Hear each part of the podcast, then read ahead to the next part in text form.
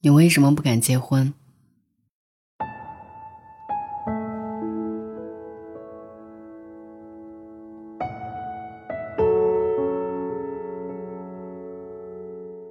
我曾经问过一个朋友说：“你为什么不敢结婚？”他说：“不是没有碰到喜欢的人，是满心欢喜一伸手，下意识就缩回来了。不知道该怎么对人家好，兜里没钱，底气就少了很多吧。你看一只流浪猫，超级喜欢，你只敢摸一摸它的头。”喂它一根火腿肠，它依靠在你的脚边，你没有底气说那句“跟我走吧，我给你一个家”。想起以前我问一个女生：“你喜欢他什么？”女生特别容易被温柔击中，那种温柔是一起逛夜市，她看见一个漂亮的发卡买下来，攥在手里，让你猜一猜是什么。那种温柔是仔细把一碗馄饨里你不爱吃的香菜，一点一点的挑出来。那种温柔是深冬你下课，他从怀里神秘的掏出一杯奶茶，笑嘻嘻的告诉你，还热乎。这种感性会吃亏的。他说，感受不到别人给的温柔才吃亏。我问他。所以，异地恋的温柔怎么感受？他说：“奔赴。见面是一种奔赴，把你的日常分享给对方，也是一种奔赴。你看，遥远的星星，它在那里，你在这里，望眼也是奔赴。想起许久没有来吃羊蝎子火锅，想一下是奔赴。”坐车去吃也是一种奔赴。你心里头有一个盼头，为这个盼头做的每一点努力都是奔赴。如果你问，为什么后来那么多异地恋的人会分开？因为只懂车票意义的恋爱是卑微的。那一种奔赴最简单，单向奔赴，只要一个人努力就可以。我问他。异地恋的最后不都是单向奔赴吗？总要有一个人要妥协，要成全，要放下工作、朋友和熟悉的一切。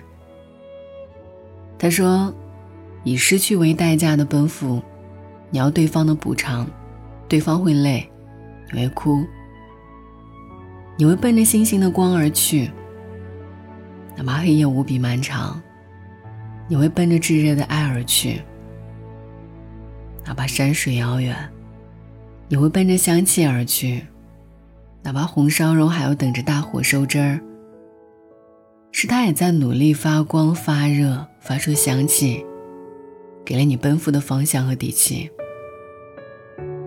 你得感受到对方也正在向你走来的温柔。风雨再大，没关系，他会来接你。我突然理解了。你为什么不敢结婚？不是钱不够，不是温柔不够，也不是没有遇见那个可爱的人，是你没找到那种怦然心动的生活，没明白三餐一汤的意义，没感受到那种玩命的狂奔的欣喜，你不知道往哪里奔赴。所以你就无从感受，有一个人陪伴日夜兼程的好玩。一个人走进一家餐馆是轻而易举的，你心里有喜欢的菜，哪怕是酸辣土豆丝，你吃的顺心。可是两个人走进来，架不住服务员给你推荐他家的招牌菜——毛血旺和酸菜鱼。你要请他吃饭的吗？招呼面子。甚至也会点他家的招牌菜椒盐里脊。后来酸辣土豆丝没有上，你心里一直惦记着那一些招牌菜很贵，所以就尝不出那一些招牌菜有多好吃。你心里有个价位，你计较得失，你问自己：他值得你孤注一掷吗？这些让你犹豫的问题，让你失去感受爱的能力。后来他去结账，你如释重负。可是你的心不在焉，终究辜负了那些招牌菜。过了几年，你可以轻而易举的点那些招牌菜了，不用看价格。那个时候，你才知道，你曾经失去的是什么。你陷爱情于窘迫。而不是温柔。你时常想，如果当时找一个理由走出那一家餐厅就好了。街边的一碗馄饨如何？冰粥如何？甚至几块铁板豆腐如何？那时候你愤愤不平。为什么上天要给你如此一个难堪？其实问问自己，上天想要教会你什么？少很多心事儿就通了，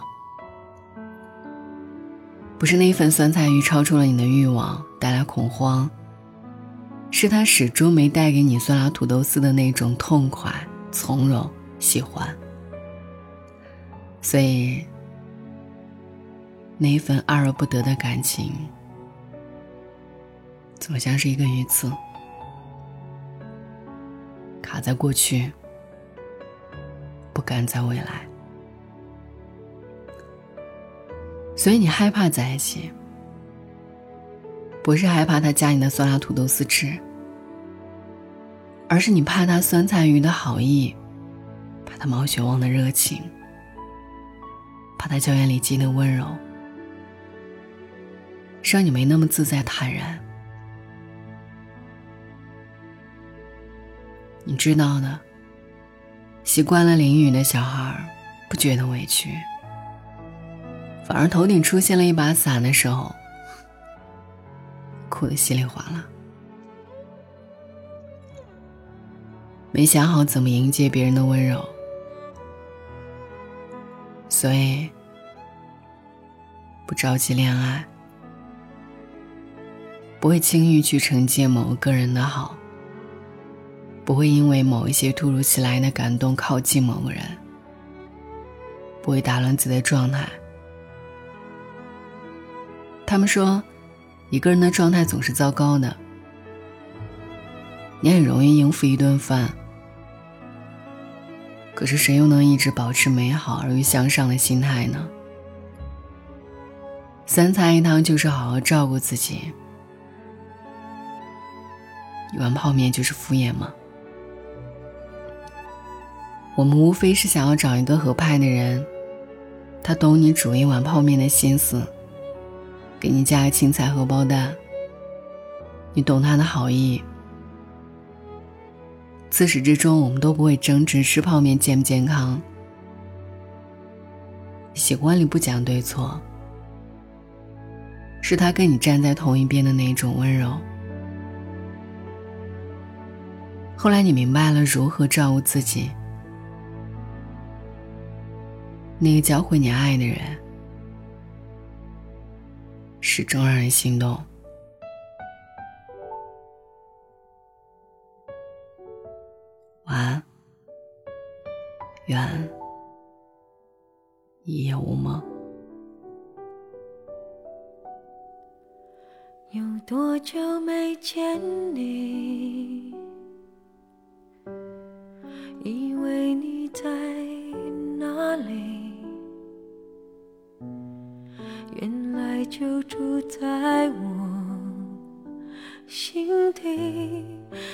伴着我呼吸。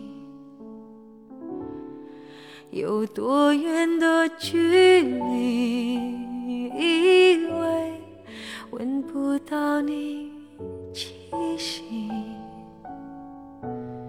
谁知道你背影这么长。回头就看到你，过去让它过去，来不及从头喜欢你，白云缠绕着蓝天。啊，如果不能够永远走在一起，也至少给